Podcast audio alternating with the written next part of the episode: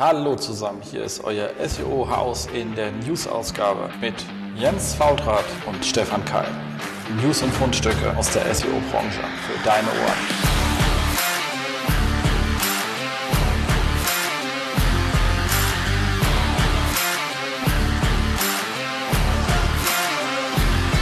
SEO-Haus, stay tuned. Ja, hallo zusammen. Hier ist wieder euer SEO-Haus und hier sind wieder aus dem schönen Berlin Jens Faultrat und Stefan Keil aus dem wunderschönen Darmstadt. Genau, diesmal leider nicht zusammen, aber äh, trotzdem zusammen irgendwie. Ja, hoffentlich klappt das dann jetzt mit dem Ton und so. Wir haben ja hier äh, das äh, Squadcast-Tool und so, dürfte, dürfte gute Qualität haben. Ich hoffe auch, hast du einen Ausschlag? Äh, wie ein Ausschlag? Also Pegelausschlag. Ja. ja. Ja, sehr gut, sehr gut, sehr gut. Weil der nimmt ja bei dir auf und das sehe ich halt nicht. Genau, fantastisch. Ja. Dann läuft das ja, dann sollte das laufen. Cool. Aber auch gleich die erste traurige Mitteilung, weil wir machen nach dieser Sendung Sommerpause. Ich bin nämlich im Juli nicht da, dementsprechend wird es im Juli keine Folge geben. Aber ihr könnt hier einfach zweimal hören. Genau. Ihr könnt euch einen Reminder stellen, so gegen Ende Juli, dann einfach so letzte Kalenderwoche einfach nochmal hören. Exakt. So, dann haben wir was zum Thema, also, wir haben jetzt unter Housekeeping gepackt, obwohl es nicht wirklich Housekeeping ist, weil es eher so ein Szene-Thema ist. Ähm, und zwar hat sich der Martin äh, Prosi und die äh, mit auseinandergesetzt mit diesem ganzen Sexismus-Thema, hat auch eine Landingpage zugebaut, kommt in die Shownotes rein, ordentlich verlinkt bei Impuls Q. Ich spreche mal das eigentlich so aus. Oh, hätte ich mal fragen müssen.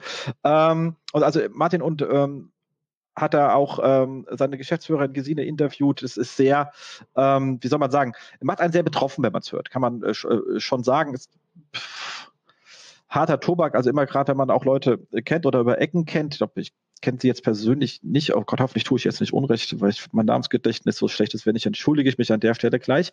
Und er hat ja ziemlich viele Leute in der Branche gefragt, ob man mitmachen möchte und da irgendwie ähm, Genau, da hat er auch mich angefragt, da habe ich halt gemeint, was, bedeutet denn mitmachen? Hat gemeint, hier sagst einfach, du unterstützt das und ihr kommt da auch mit Logo und werdet auch verlinkt. Und da dachte ich schon, äh, eigentlich ist, fühlt sich das eher so an, als würde ich da Trittbrettfahrer sein, wenn ich da mit dem Logo auftauche, die das auch noch verlinkt ist uh, und da man dafür eine, nur eine kleine Spende eigentlich so maximal entrichten muss, da habe ich mich nicht wohl bei gefühlt. Also wir haben dann auch noch mal im Team rumgefragt, wie man dazu steht und ähm, alle haben gemeint, ja, okay, ist ja obvious, dass wir äh, gegen äh, Sexismus sind. Und wir wollen da uns da jetzt nicht irgendwie selbst bevorteilen und haben uns da unwohl gefühlt, weil ähm, ja, eben aus diesen Gründen. Und deswegen haben wir gesagt, nee, wir sind jetzt nicht offiziell Partner dieser Aktion. Wir haben aber, wir haben aber gleich gesagt, ich nehme das hier mit und wir geben dann lieber einen Link von Termfrequenz aus und reden hier auch mal drüber mit. Also das äh, finde ich die bessere Form, das auch irgendwie zu unterstützen. Ähm, Habe aber auch gleich zwei, drei Kritikpunkte, auf die ich gleich nochmal eingehe, weil im Moment, ähm, also erstmal ein gutes Shoutout, dass man das ganze Thema mal angesprochen hat, weil die Sachen passieren. Ähm, braucht man auch gar nicht drüber zu diskutieren, warum sie passieren. Sie passieren halt einfach. Nicht nur in unserer, überall, ist aber auch keine Ausrede, wenn es woanders passiert. Hier sind wir unterwegs alle zusammen und da kann man sagen, bitte mal ein Bewusstsein für, und es reicht ja schon, wenn man kurz drüber nachgedacht hat und kriegt in der Nachbarschaft bei einer Party nebendran am Tisch was komisches mit und geht mal rüber und fragt, was Phase ist. Es hilft ja schon. Das hat jeder was von gewonnen, wenn das jetzt schon passiert ist. Dann geht es uns allen besser. Also Haken dran. Ähm, Nichtsdestotrotz ist es halt, das ist so der kleine leichte Kritikpunkt, den ich habe, ist so, das ist aber auch das Ende der Aktion quasi. Also äh, Aufmerksamkeit ist immer schon mal gut, aber mir fehlt so der Follow-up. Also was machen wir denn als nächstes? Und da ist natürlich die Problem, wenn du ein Follow-up machen möchtest und du bist selber eine Agentur und es findet bei dir statt, da bist du sehr beschränkt. Also deine Fähigkeiten, ein Follow-up zu machen, sind beschränkt. Was man ja sagen könnte, ähm, komm, wir machen eine Meldestelle auf, du kannst dich bei mir melden, dann bist du sofort im riesen Rechtsgehässel drin. Also ich habe auch, ich habe mich lange überlegt, was könnte man denn tun? Ähm, was man vielleicht tun könnte, ist zu sagen, wollen die Leute, die sich dort gesagt haben, sie wollen sich engagieren, ernsthaft engagieren mit Zeit und zu sagen, man zieht es dort raus und macht eine extra Website zu dem Thema auf, wo man vielleicht sagt, hör mal zu, wir alle positionieren uns wirklich dagegen. Ähm, wenn ist, wendet uns bitte an hier, da gibt's, da, da könnt ihr euch dran wenden. Wir gucken dann, dass wir die richtige Stelle finden, wo ihr rechtlich hingehen könnt. Es gibt ja diverse Stellen oder listen die auf. Aber wenn du selber nicht weißt und möchtest da mit jemand zusammen hingehen, irgendetwas. Aber ihr seht schon, ist schwer. Was ich spannend fände, und das ist eigentlich, was mir wirklich sinnvoll getroffen ist, wenn man sagt, man hat einfach so eine Gruppe an Menschen, die dafür stellen, wenn man sagt, lass uns doch mal auf unsere Konferenzveranstalter zugehen, weil das ist so ein klassischer Ort, wo ähm, viele Menschen zusammenkommen und wo manchmal komische Dinge passieren können. Und ich kenne ja jeden Konferenzveranstalter persönlich und die sind alle per se dagegen. Also das heißt, man trifft da freundlich Leute, die bestimmt Bock haben, was zu tun. Ähm, aber es gibt so eine Konferenz da draußen, also keine von uns, sondern woanders sind, das ist der Chaos Communication Kongress. Ich weiß nicht, ob jemand von euch jemals da war. Ich habe es noch nie hingeschafft, weil immer zwischen den Jahren liegt und es ist ein bisschen familiär blöd. Ich habe mir aber viele Vorträge angehört, ich habe aber auch mit vielen Leuten geredet, die, die dort sind. Und die haben immer Leute rumlaufen, auf der ganzen Kongress, und es ist per se ein sehr friedlicher und freundlicher Kongress, wenn man sich da ein bisschen unterhält, aber trotzdem passieren, der ist ja groß, sind glaube ich 10, 15.000 Leute, du hast immer irgendwelche Leute, die es gerade mal nicht peilen. Und Sexismus reicht, definiert der Empfänger. Also man, es gibt offensichtliche Sachen als Sender, wo ich weiß, das war jetzt scheiße. Äh, kann aber sein, dass ich etwas als noch okay finde, der Empfänger aber nicht. Und ich habe den verletzt und krieg's gar nicht mit. Also auch das, aber der Empfänger hat halt recht.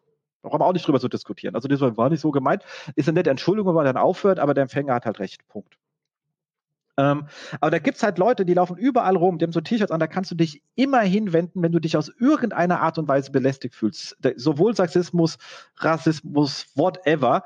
Und die kannst du direkt ansprechen. Und ich finde, das ist so eine schöne Sache, die man auf Konferenzen zumindest ab abends, Party, aber vielleicht auch schon tagsüber, man, also da waren ja auch Sachen, die da gesehen hat, die gar nicht so Party, die eine war ja schon in so einer normalen Situation, wo man sagen kann, ich fühle mich jetzt hier unwohl, gerade im Kundengespräch, jetzt muss ich hier zu irgendwelchen blöden Altherrenwitzen lachen und fühle mich aber echt schlecht dabei, wo man sich mal einfach hinwenden kann.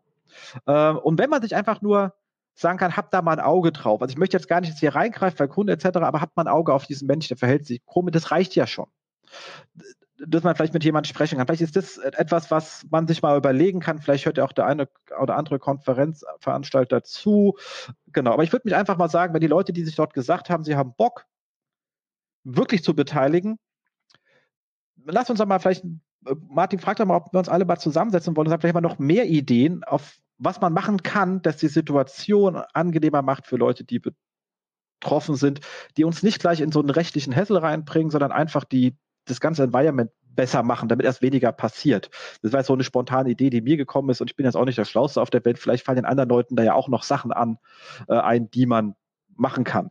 Also ich würde gerne aus dieser Betroffenheitswelle auch irgendwie in Action gehen und da fehlt mir im Moment äh, noch irgendwo ja, ich würde gerne mehr draus machen. Und deswegen haben wir gesagt, so Trittbrett Sarah, am Ende kriegen wir noch einen Link, weil wir eine kleine Spende abgeben. Das war mir einfach für, nee, das wollten wir nicht machen. Geben wir lieber einen Link auf die Aktion, beschäftigt euch damit, denkt mal drüber nach, was man tun kann.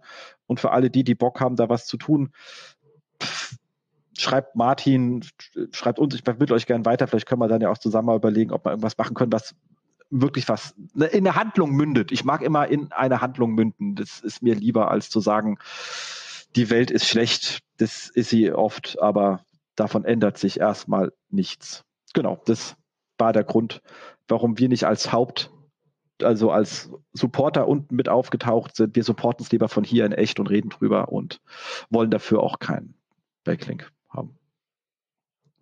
Genau, das war auch die Meinung, wie gesagt, des kompletten Unternehmens. Wir haben es da relativ lang, Stefan, wir haben es da relativ genau. lang drüber unterhalten, was wir machen, mit allen Leuten im Team, alle gefragt und das relativ lang diskutiert. Das war schon ein größeres Thema bei uns.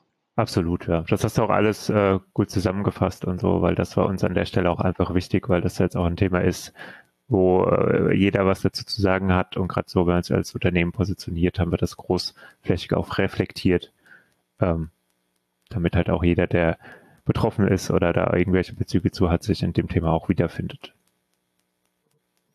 Exakt. Ähm, dann können wir doch zu den Fundstücken gehen. Was haben wir denn so, was uns letzten Monat so rübergepurzelt? Ähm, da fange ich mal gerade an. Die Kollegen vom ähm, News Dashboard, Shoutout an Tobi und seinem Team an der Stelle, haben mal kurz angeschaut, was hatten dieses Core Web Vitals Update eigentlich als Auswirkung aus den Newsboxen gehabt. Jetzt hier US-Markt, ist ja auch da ein bisschen schneller. Und so hauptsächlich hingehen, wie ist es denn, ihr wisst ja, Newsboxen gerade im Mobile war lange Zeit, hat Google gesagt, nur mit AMP. Das war nie so ganz so. Es waren immer so 1, 2 Prozent oder so, die auch ohne AMP drin waren, aber die Wahrscheinlichkeit ging halt doch, ja, ins Homöopathische relativ schnell rüber. Und seitdem das Core Web Vitals Update rausgelaufen, äh, live ist, sieht man Konto, also nicht sprunghaft, sondern äh, sieht man dann auch, der hat, die haben es getwittert, Chart ist drin, wir haben den Shownote, es ging halt über dann so drei Wochen schön hoch von 3,1 Prozent auf jetzt 9,8 Prozent sind ohne AMP in den mobilen Newsboxen die Treffer. Ähm, was natürlich nicht sagen kann, ist, haben irgendwelche Verlage AMP abgestellt, was ich glaube nicht vermute, weil wenn was da ist, warum sollte ich es abstellen? Ähm, und ich weiß ja noch nicht, wie Google damit umgeht. Also ich würde in ein lustiges Risiko reinlaufen. Ähm, eben vermute ich eher, dass weitere Quellen hinzugekommen sind, die gar nicht verämmt waren, jetzt aber mehr stattfinden. Und ähm, das wäre meine Vermutung. Ich kann es aber anhand dieser Daten nicht verifizieren. Das ist einfach eine Hypothese an meiner Stelle. Könnt ihr selber sehen, was eure Hypothesen sind. Ähm, würde ich AMP jetzt abschalten, wenn ich es implementiert habe? Nein weil dann müssen eure Daten, Seiten ja gute Core Web Vitals Werte werfen. Ich weiß auch von einigen Verlagskollegen draußen, dass ihre AMP-Seiten lustigerweise etwas besser vermarktet bekommen. Dann würde ich es erst recht nicht ähm, abschalten. Ähm, würde ich AMP jetzt noch implementieren?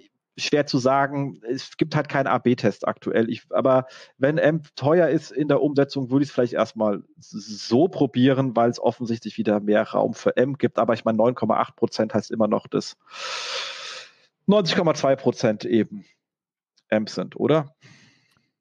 Auf jeden Fall. Ne? Und wenn du jetzt sagst, also ja, wenn es schnell geht, äh, kommt ja auch immer ein bisschen auf Setup an, dann kann man das auch mal gucken, dass man schnell anschaltet. Ähm, das kommt wirklich immer auf das äh, individuelle Setup an. Wenn man jetzt aber gerade neu baut, irgendeine Plattform oder so, würde ich sagen, da würde ich AMP einfach mal hinten anstellen und gucken, dass das, was ich jetzt im Moment baue, einfach Core Web mäßig wirklich fit ist, ich da alles reinstecke, in der Hoffnung, dass wenn ich jetzt halt in zwei Monaten live gehe, AMP auch gar kein Thema mehr ist. Absolut. Und wie gesagt, jenseits von der Newsbox ist M komplett irrelevant. Also da, da hat man keinen Ranking-Vorteil. Ähm, Absolut. Weil ich jetzt auch schon ein, zwei Kunden gesagt habe, weil, kennt ihr in der Search-Konsole, hast du dann immer irgendwie zwei Millionen URLs indexiert, aber kanonalisiert, das sind immer die M-Seiten. Mhm. Und die verstopfen einem voll, ob man was anderes hat. Ich sage, du mach doch einfach nach 14 Tagen, mach das M wieder aus. Der bringt ja eh nichts. Also der ist dann weg und dann hat man den ganzen Kack nicht mehr und Google muss den Scheiß auch nicht immer wieder mal recallen und gucken, ob es noch da ist. Also das ist nicht so, dass da wahnsinnig viele Crawl-Ressourcen draufgehen, aber etwas halt. Und du kannst die, und das bringt dir keinen Vorteil. Ähm, vielleicht für euch als kleiner AMP-Hinweis, wenn das Ding 14 Tage alt ist, macht das AMP aus. Spaß hier einfach äh, Gedöns. Ja. Zum Nachdenken also. Cool. Ähm, dann habe ich mal nach längerer Zeit mal wieder auch bei ähm, Moss einen schönen ähm, äh, Whiteboard Friday, die gibt es ja immer noch äh, dort äh, regelmäßig, also offensichtlich freitags. Und äh, gehabt. Und zwar ging es da um so ganz spannendes rein operatives Thema, rein SEO-Thema, ähm, macht eigentlich das Fixen von Broken Links Probleme. Und jetzt meinen die Broken Links von extern. Jetzt nicht interne, die kann man immer, also da braucht man nicht zu diskutieren, äh, sondern externe. Und zwar, weil es immer wieder so Rückmeldungen gibt, du, ich habe da irgendwelche Links gefixt, ich hatte aber null Auswirkungen. Und ähm, die Idee ist ja, Link Power zu retten. Wenn aber dann nichts passiert, ist die Frage, lohnt sich die Arbeit? Und da haben sich ein bisschen länger mit auseinandergesetzt und haben gesagt, okay, es gibt Punkte, wo es einfach nichts bringt. Punkt eins ist ganz klar, wenn der Link schon vorher nicht gewertet wurde, dann kann ich natürlich dem, dann bringt es keinen Sinn. Und sie fragt, woher soll ich das wissen? Das einfachste, guckt mal in euer Disavow-File, also ihr braucht keine Sachen zu, die da drin stehen. Und manchmal hängt es ja schon drei Jahre drin und man weiß es nicht mehr, was man da mal reingeschrieben hat. Also einfach mal gucken, was man da entwertet hat. Aber ihr kennt auch diese ganzen Global Sites und diese ganzen automatischen Track. Also ohne Scheiß, das, das, sei froh, wenn das Ding auf eine 404 geht. Also willst den Kram eh nicht haben. Also alles, wo du denkst, ist shady, will ich nicht haben. Hm. Links, die in sich sehr schwach sind, die werden natürlich auch nur einen minimalen Effekt bringen. Also wenn du irgendeinen Forenlink hast auf einer 198. Seite, pa Paginierungsseite von irgendeinem Hasenzüchterverein, komm, äh, tu nicht drüber. Also wenn wir einige Verlage, wenn du da mal durch so 404er durchgehst, hast du wahnsinnig viele Foren, die da irgendwo drin sind und dann denkst du immer, nee, also, boah, das, äh, nee, Muss nicht sein. Ähm, was dazu kommt, was dann auch oft der Fall ist, wenn die linkgebende URL ist, fand ich eine spannende Theorie, die war mir noch gar nicht bekannt. Ähm, wenn die linkgebende URL, meint die jetzt hier, das würde ich so ein bisschen fraglich sehen, aber kann man mal diskutieren, sehr alt ist und der Inhalt statisch. Also die URL ist alt und der Content ändert sich darauf nicht mehr.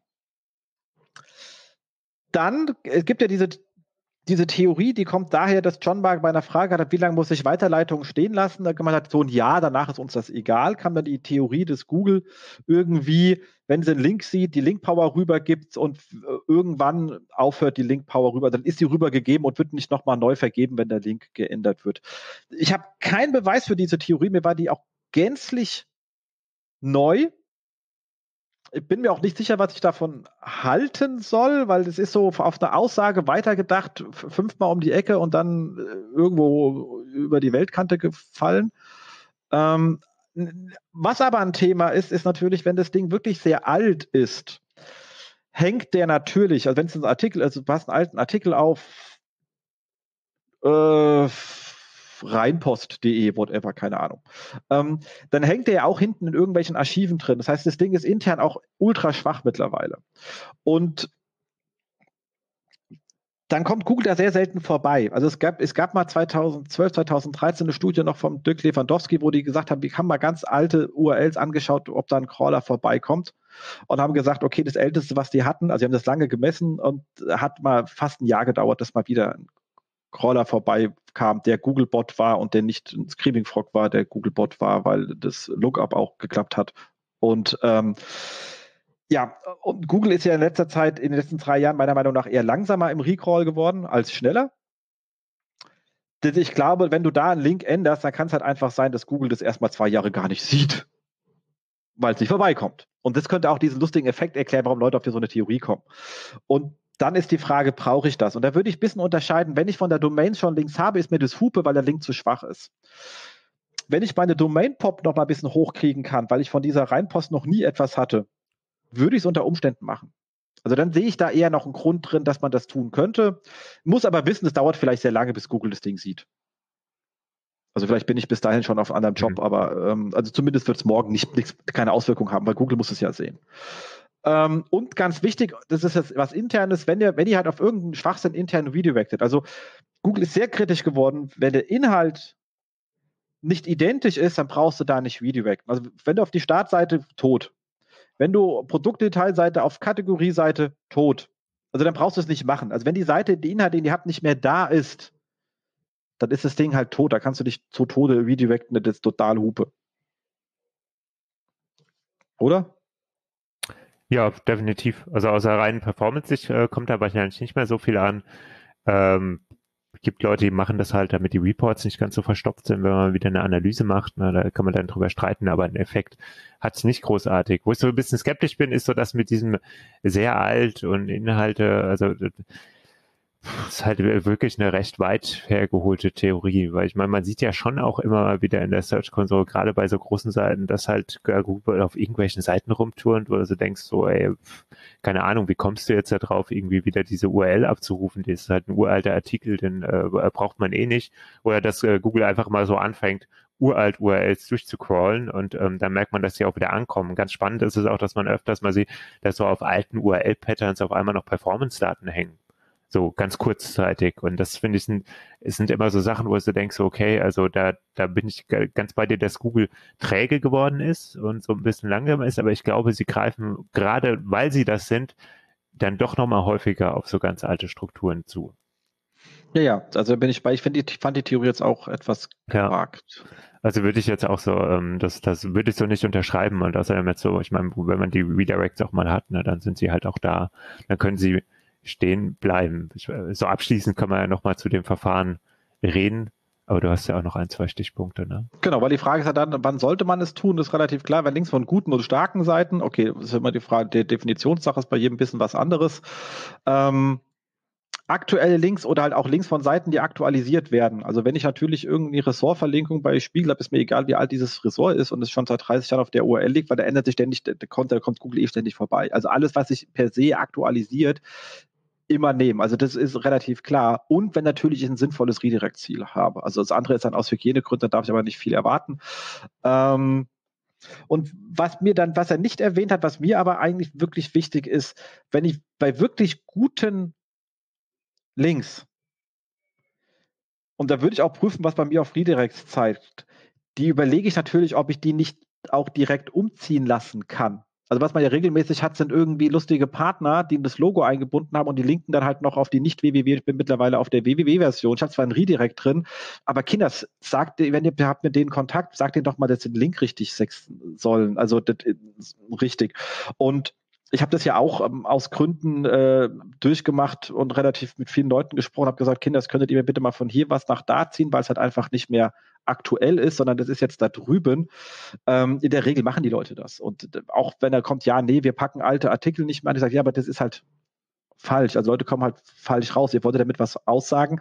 Es stimmt halt einfach nicht mehr das ist jetzt da und da drüben liegt halt dummerweise was anderes. Also das macht auch inhaltlich keinen Sinn.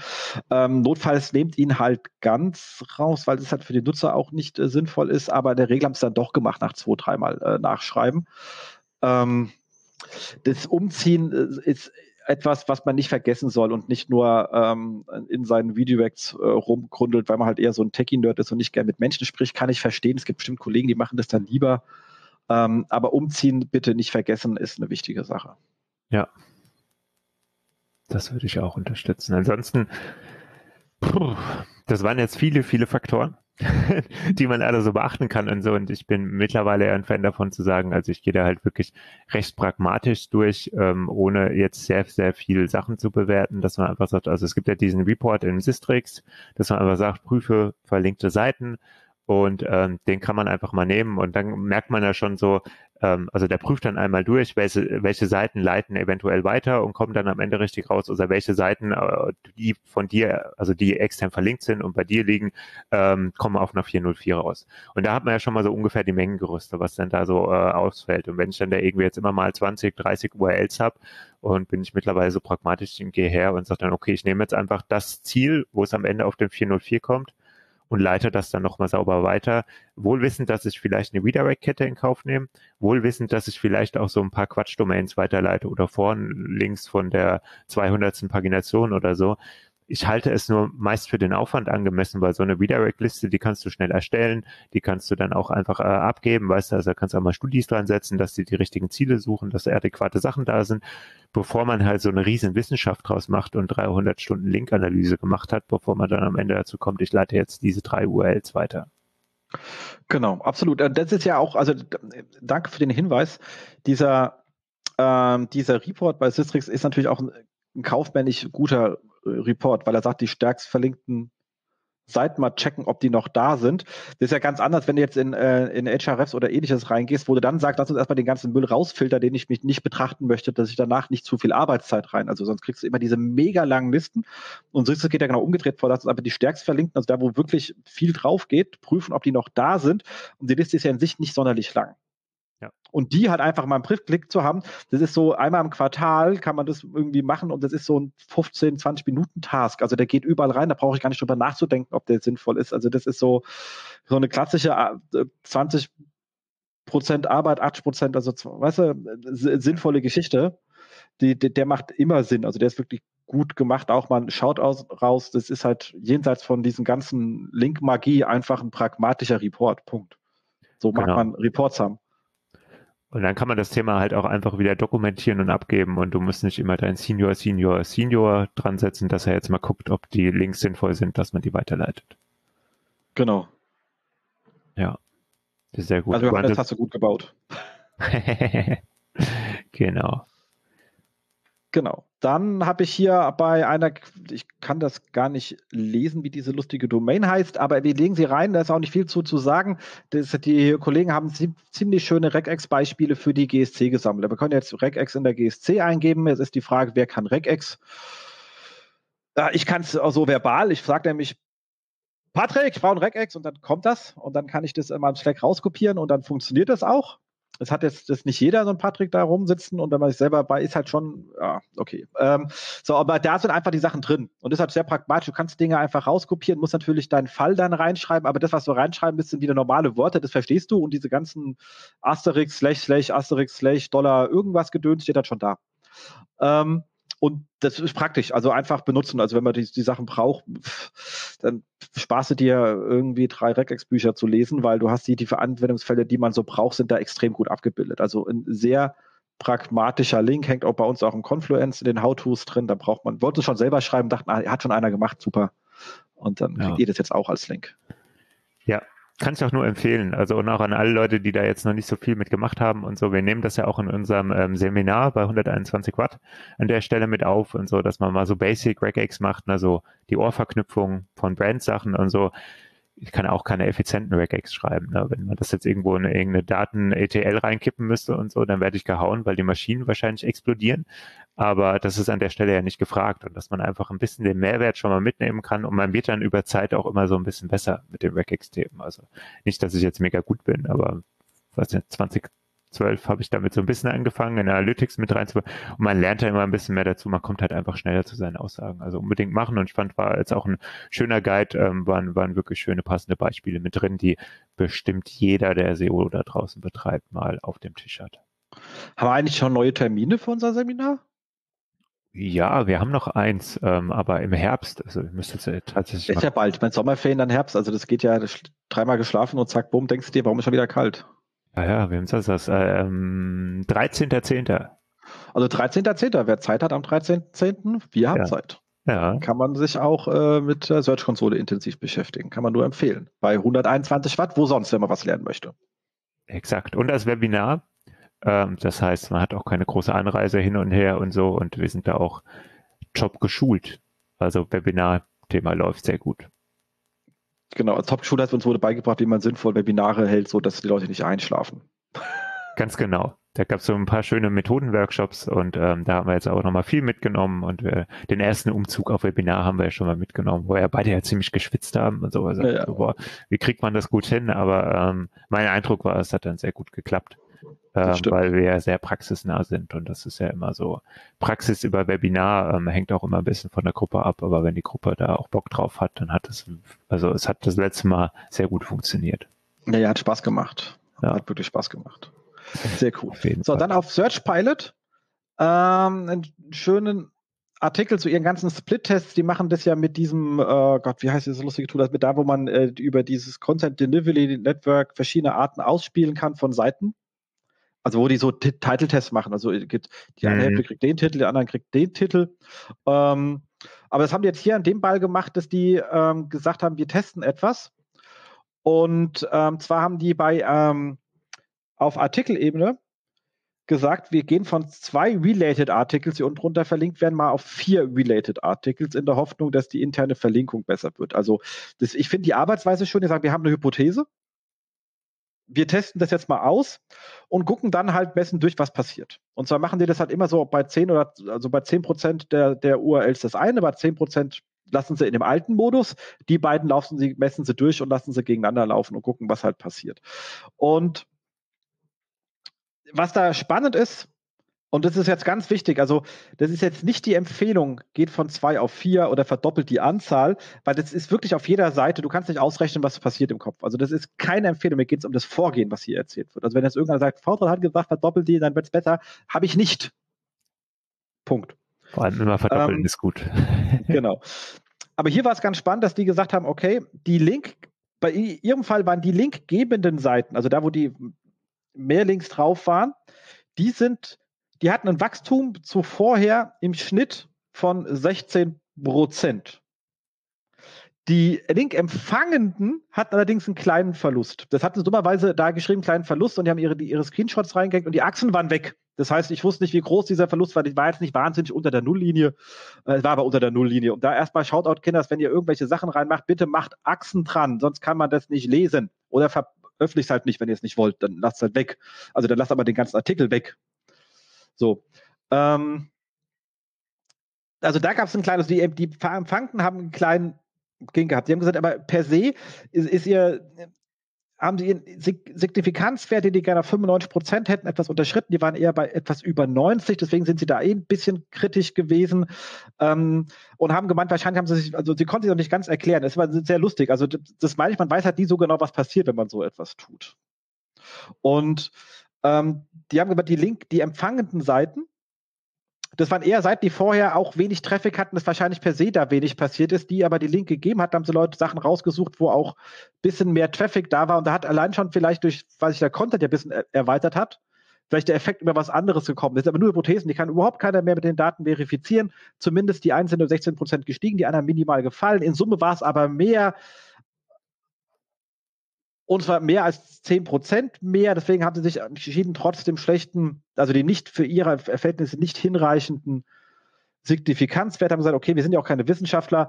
Ist, und die Umstellung dauert halt auch nur zwei Stunden, so als die, für irgendeinen so lustigen Entwickler, der da irgendwas schnell in der Zeile ändern muss. Wir rollen es einfach aus, wir sind hinreichend. Und danach hat es auch in Summe, waren es dann, glaube ich, irgendwie mehr. So, ich verlinke euch das rein. Ich finde einfach nur die Art des Vorgehens wichtig, dass man sagt, man hat eine Hypothese und überlegt, wie kann ich die denn messen? Man muss ja nicht deren Tool machen, es gibt auch verschiedene andere Arten, wie man das messen kann. Man kann Segmente der Search-Konsole versuchen zu bilden, etc. pp. Aber Hypothesen herzuleiten und dann zu gucken, was passiert denn dann eigentlich? Gerade wenn man so eine Informationsarchitektur-Eingriff macht, auf einer großen Seite, weil du kriegst es im Kopf nicht überschlagen, ob zwei, vier, sechs oder acht Related Articles besser sind. Das kann dir keiner sagen, das musst du ausmessen. Ja deswegen ist jetzt eigentlich die Empfehlung, einfach sich das Vorgehen ähm, anzuschauen. Ja. Exakt. Dann hast du was Schönes, du Google News Sources gefunden. Genau, ähm, wieder aus dem äh, Google-Blog äh, für, für ähm, Developer. Und es ist ja so, ähm, es sind ein paar Hinweise, wie Google halt sagt, wie prüfen wir denn Quellen für Google News? Also ihr wisst ja, ich bin jetzt, ich, ich habe die Zeitachse irgendwie voll vergessen, aber es glaube ich schon so ein paar Jahre so, dass man letztendlich sich nicht mehr anmelden muss für Google News. Früher war das ja wirklich Gatekeep, du musst eine Aufnahme beantragen und wenn du Glück hattest, bist du mit deinem Blog reingekommen und äh, manche haben es dann einfach nicht geschafft. Also war ja immer so ein sehr langes und, und, und breites Thema. Ähm, das gibt's jetzt nicht mehr, aber dennoch gucken Sie ja gerade bei News, im Alter von Fake News und dem ganzen Thema war jetzt ja gerade im letzten Jahr auch sehr präsent, achten Sie immer noch drauf, was sind denn verlässliche Informationen, die Nutzer oder die Menschen jetzt nutzen würden, um jetzt die Qualität einer Quelle zu beurteilen. Und das ist genau der Punkt. Sie versuchen genau das irgendwie ein bisschen nachzumachen. Was würde ein Nutzer tun? Und zu sagen, das ist doch eine verlässliche Quelle, darauf kann ich mich stützen. Ähnlich wie es auch in der Wissenschaft ist weil letztendlich ist ja auch da so, Studien gibt's viele, die kann man halt auch so hindrücken und genauso messen, dass es in den eigenen Kram passt und so. Ist auch immer spannend. Was ist das für ein Wissenschaftler? Bei welchem Institut arbeitet der? Wer, wer war der Geldgeber? Das kann durchaus die Ergebnisse maßgeblich beeinflussen und genauso ist es ja auch in der Presse und bei der Berichterstattung. Und darauf achten Sie. Und ähm, aber auch so ein Stück weit mit dem Hinweis, ähm, weil man kommt ja dann sehr schnell, ähm, gehen gleich nochmal durch die Faktoren zum Thema Autoreninformationen, sonst was, da geben Sie klar nochmal den Hinweis, dass es natürlich regionale Unterschiede gibt. Dort, wo es keine Pressefreiheit gibt, kann es für einen Autor schon relativ heftig sein zu sagen, ich äh, veröffentliche jetzt auf einer Plattform, sondern noch wer ich bin, am besten noch die Adresse dazu, funktioniert nicht so gut.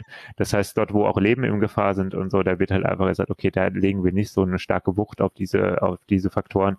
Äh, in Deutschland äh, sollte das jetzt, glaube ich, nicht so das Thema sein. Und zudem sind es eben auch die Informationen, wenn der Nutzer sich damit beschäftigt, dann sollten sie in der Regel auch für den Nutzer sichtbar sein. Also nicht nur das, was irgendwie ein Publisher ins Schema.org reingeknullt hat, ist relevant. Ähm, man hat einfach den Hintergrund, klar, der Nutzer kann es nicht sehen, ins Schema.org kann ich alles reinschreiben, Ne? Also es sind ja eher nur die technisch versierten Nutzer, die da mal reinschauen. Und größere Publisher könnten damit ja auch einen Vorteil haben, weil größere Publisher haben in der Regel auch ein größeres Budget für technische Implementierungen als jetzt jemand, der gerade so anfängt mit einem kleinen Nischenblock, aber ein unheimlich wichtiges und relevantes Thema an der Stelle auch mitträgt. Und für einen Artikel, Sie trennen das ganz klar. Es gibt einmal so Sachen, die Sie bei Artikel beachten. Das ist einmal so das Thema Byline, also Infos über den Autor, seine Expertise, was macht er da? Ne? Also äh, macht das dann Sinn, dass er sich jetzt gerade zu diesem Thema äußert? Das Thema Publikationsdatum muss mit drauf, muss er sichtbar sein, gerade bei News ähm, ist schon immer Anforderung. Und auch spannenderweise noch so etwas, so eine Art Label für den Artikel Typ, dass man auch mal vielleicht so trennt. Sie nennen jetzt zum Beispiel Opinion, News. Das macht, glaube ich, schon Sinn. Das gibt es gar nicht so oft. Ähm, das macht aber gerade bei so kleinen äh, Systemen und Portalen schon auch nochmal Sinn, dass man sagt, okay, was für ein Genre bin ich jetzt hier eigentlich gerade? Ähm, das nimmt Google dann auch gerne mal mit, um das Ganze einzusortieren. Das sind so Faktoren, die sie auf Artikelebene nennen. Und auf Seitenebene sind das so sehr allgemeine Informationen. Also Informationen, die verstehen, für was steht denn die Seite, also was hat sie für einen Zweck was ist denn die ähm, organisatorische Struktur? Also wer schreibt da, wie sind die alle organisiert?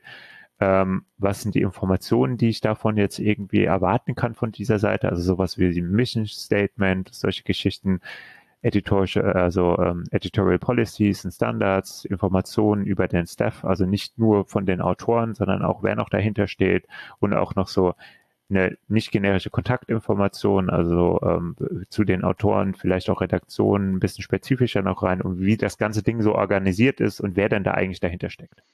Und ich finde, man merkt das hier relativ schön ähm, auf Artikelebene. Das sind Sachen, da würde ich sagen, das kann man maschinell lernen. Das geht man mal durch. Irgendwann hatte so eine Maschine das Template verstanden und weiß, okay, sind da Autorenboxen da, ähm, sind die, äh, bleiben die Sachen auch da und ergibt es vielleicht auch Sinn, was da drin steht diese Bewertung dieser ganzen Seite, jetzt gesagt, Mission Statement, organisatorische Strukturen und so, das sind, glaube ich, Sachen, die dann doch eher ein bisschen ma noch manuell gedacht sind. Oder mein Horizont ist ein bisschen zu klein, wie man sowas im äh, Machine Learning irgendwie unterbringen kann. Aber man weiß an der Stelle halt auch nicht, wann diese Bewertung dieser Gesamtseite überhaupt mal stattfindet, weil zum, zur Aufnahme ist es nicht mehr relevant. Ähm, ist es ab und zu mal eine Stichprobe, die durchgeführt wird über den Index? Ist es, wenn eine Meldung stattfindet, weil irgendjemand gesagt hat, hier Fake News oder irreführend oder offensive oder so Geschichten? Ähm, ist auf jeden Fall ein gutes Thema, wo man durchaus mal nachdenken kann, ob man das auf der eigenen Seite verankert hat wer, also natürlich alle Leute, die jetzt News betreiben und ich glaube davon vor allem eher die kleinen Publisher, ne? also weil jetzt so eine, keine Ahnung, eine Zeit, eine FATS, dann sowas, also da ist irgendwie schon klar, dass die eine gewisse Autorität in News sind. Ich glaube, da sind das jetzt nicht die Hebel, die man angehen sollte, aber wenn ich jetzt irgendwie so ein kleines Branchenportal bin oder ähnliches, da macht das durchaus Sinn, schon mal zu überlegen, bin ich an der Stelle eigentlich so klar, wie es sein könnte, habe ich diese Autorenvermerke, sinnvolle Autorenseiten oder erkläre ich auch gut, wa warum diese Seite überhaupt da ist und wer hier überhaupt schreibt. Das sind vielleicht auch Lobbyinformationen, kann ja auch sein, ähm, dass man das an der Stelle irgendwie auch explizit macht. Und finde ich ein spannendes Thema. Also ich glaube, wenn man sich da mal näher Gedanken drüber macht und jetzt vielleicht kurz so vorm äh, Sprung steht und sagt, okay, wir hatten ab und zu mal einen Artikel in News, wir wollen es vielleicht ein bisschen wiederholen, äh, solche Geschichten, da kann man vielleicht da mal durchgehen. Hat ja nicht nur News Auswirkungen, sondern ich finde jetzt auch wieder für den Nutzer, für die UX durchaus sinnvoll im Sinne der Transparenz. Ja, absolut. Also, wie gesagt, ich habe ja im Vorgespräch schon gesagt, habe da jetzt auch gerade mit einigen Kunden mal drüber gesprochen, wie man, was man in der, in dem Bereich machen kann. Und ich bin ja zum einen Freund von ähm, guten Autorenseiten. Und die gibt es selten, weil die meistens so passieren aus dem System. Also die sind irgendwie da, weil die technisch aus dem System purzeln. Also ihr kennt das bei WordPress, da steht da Name, und dann kommen einfach Wall of Articles ohne Sinn. Jens Faulrad ähm, Archiv. Genau, äh, so, und du denkst dir, was will mir das sagen? Das sagt mir gar nichts.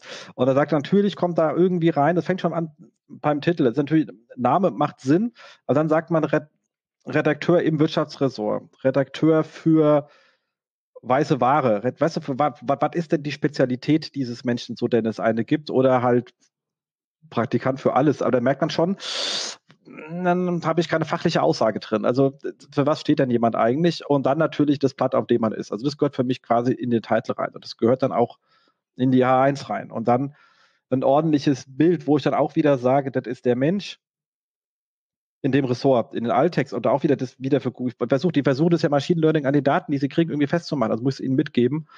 Und dann eine gute Bio zu schreiben. Also, wo kommt er her? Was hat er studiert? Warum kann er über den Kram schreiben? Also, was befähigt den Mensch hier zu schreiben? So. Und dann merkt man schon, wenn man so Content produziert, weil man den irgendwo bei Territory, C3, whatever, bei irgendeinem so Kack einkauft, wo man selber der Autor nicht ist, dass man ein Problem hat. Ich kann nämlich diese Signale nicht erzeugen. Also das ist gar nicht so ein undummer Filter, weil dieses ganze, ich mache einen automatisierten Kack, also automatisch, also manuell automatisiert, also Menschen äh, da irgendwie, ähm, ihr weißt, was ich meine, Sklavenarbeit, äh. Sklavenarbeit, ähm, ist halt Kack. Punkt. Außer ich habe das mit Leuten Verträge, dass ich dort feste Autoren habe, die ich wieder sauber benennen darf. Aus dem Grund. Und die sagen dann auch, also ich kann ja auch mit, es gibt ja auch gute Textagenturen, die sagen, ich stelle dir einen Pool zusammen, die Leute sind für dich da, wir organisieren es einfach für dich. Also es gibt, man kann es auch gut machen. Aber wenn man es halt billig macht, dann habe ich die Signale nicht. So, wenn ich das dann reingeschrieben habe, und jemand, und das gibt auch für freie Autoren, also wenn ich das, ähm, gerade wenn ich freie habe, die haben ja dann auch irgendwie, ist frei, sagst halt freier Redakteur, ihn kannst du ja angeben, ein guter freier Redakteur ist auch noch woanders, für den ist gar kein Thema. Und dann sagst du, hör mal zu, ein freier Redakteur, der, das ist sein Twitter, das ist sein LinkedIn. Facebook ist meistens privat, wenn es nicht kannst du es auch mit reinmachen, aber gerade diese Plattform, weil ist er ja auch auf Instagram. Also ich gebe die anderen Sachen an, wo der ist, um einfach Google zu sagen, das sind, das sind der, der Mensch. Es geht um den Mensch, jetzt nicht um mich. Also das ist der auch noch überall. Und Natürlich geht das nur mit Zustimmung der Menschen, in Deutschland sowieso. Also in Amerika kannst du ja noch sagen, du bist hier angestellt, das heißt, dein Leben gehört mir. Geht in Deutschland nicht. Da kommt Verdi zurecht vorbei, ist auch gut so.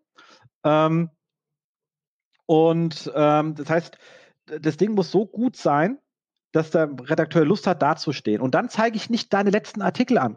Das ist Nonsens, sondern wenn es ein Schaufenster ist, dass er sagt, ich bin stolz auf diese Autorenseite, dass er sie vielleicht selber auch, gerade auch wenn es freie sind, bei sich bei, bei, bei Twitter in der Bio mit eingibt oder so. Also, also wenn so, das muss der Anspruch sein.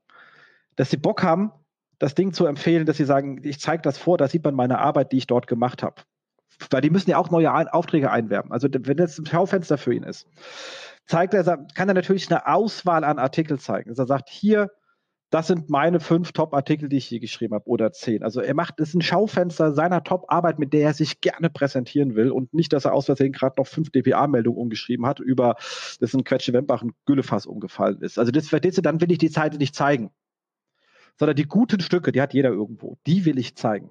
So, und dann kann ich natürlich auf meiner, auf dem Artikel auch sagen, im Same S, das ist Peter Müller. Und, also Entschuldigung, der Name ist Peter Müller. Same S, Autorenseite bei mir, Buxtehuder Tageblatt, Peter Müller. Same S, Twitters, Peter Müller. Same S. Und dann kann ich sogar sagen, Peter Müller bei Schaumburger Nachrichten, weil da ist er auch Redakteur im Same S. Also ich kann ja weitere angeben. Sieht keiner, aber Google findet und sagt, guck mal, der schreibt hier ähm, über, über ähm, Corona und der schreibt da über, offensichtlich hat er Ahnung von dem Thema und das ist der gleiche Mensch. Und da kann ich die Signale quasi zusammenfassen und davon habe ich was. Also und gerade gibt es ja auch viele Verlage, die eh mehrere Blätter haben, also mit der Zentralredaktion. Und die haben, also da ist es sogar noch mal, ich gehe nicht mal, ich mache nicht mal einen anderen stärker, sondern ich zeige nur, dass die bei mir in meiner Redaktion immer für das Thema stehen. Und zwar egal, ob die für das Hamburger Tageblatt schreiben oder für das Dresdner Tageblatt. Die gehören eh beide, also ihr versteht, was ich meine. Und ähm, das kann man tun. Und wer halt einen guten Freien hat, dann sagt halt mal, dass er ein guter Freier ist. Das kannst du Google so mitteilen, indem du so sagst, wo der noch ist oder seine eigene Homepage mit angibst. Ähm, genauso, wenn man sagt, irgendwie, das ist ein DPA, kannst du ja auch sagen, same as und verlinkst DPA, Google hinkriegt, weißt du, das ist eine Pressemitteilung, die ist irgendwie verifiziert, die kam von der Presseagentur. Also gebt so Sachen einfach mal mit an, versucht es irgendwie ähm, mitzuspielen. Ich glaube, da kann man eine ganze Menge noch spielen, wenn man das nicht sagt, ich nehme die Sachen putzeln halt so aus dem CMS raus und so sind sie halt. Das ist voll die Arbeit, was du da wieder sagst. ja, ja, aber macht keiner aber hat gesagt, Sinn, dass man umsonst rankt. Also äh, muss da halt schon was tun. Macht halt auch genau. Sinn. Ne? Also es halt, also ja, es sind halt sinnvolle Autorenseiten. Ne? Also das. Ähm, Exakt. Ja. Längere Diskussion. Incoming. Ja. Genau. Und ich habe immer gesagt, diese scheiß Autorenbox unten bringt ja nichts, wenn Google es nicht versteht. Und bis ich selber auf die gekommen bin, ich kann dir bei Same S so viel mit Google mitteilen, was, wer das eigentlich ist. Und dann kam die die Möglichkeit zu schauen, was ist da drüben. Also das geht.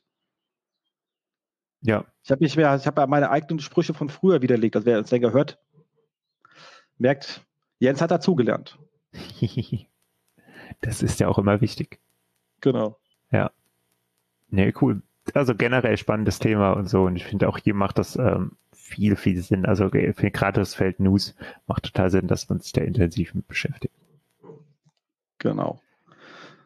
So. Du hast noch was Schönes. Ja, in other news, äh, Schema.org wird 10. Total verrückt. Yeah. Äh, ich habe die irgendwie noch so in äh, meinem Feedreader irgendwie drin gehabt, äh, blog.schema.org. Ähm, zehn Jahre haben wir es jetzt irgendwie schon mit äh, diesem Standard äh, hinter uns gebracht.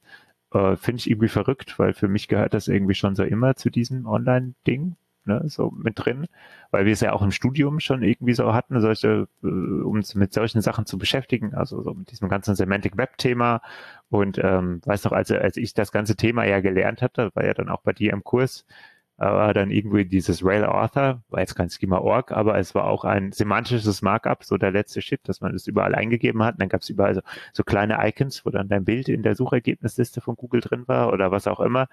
Ähm, der ist irgendwie schon eine heiße Zeit und irgendwie hat sich dieses Schema Org dann doch erschreckend lange gehalten.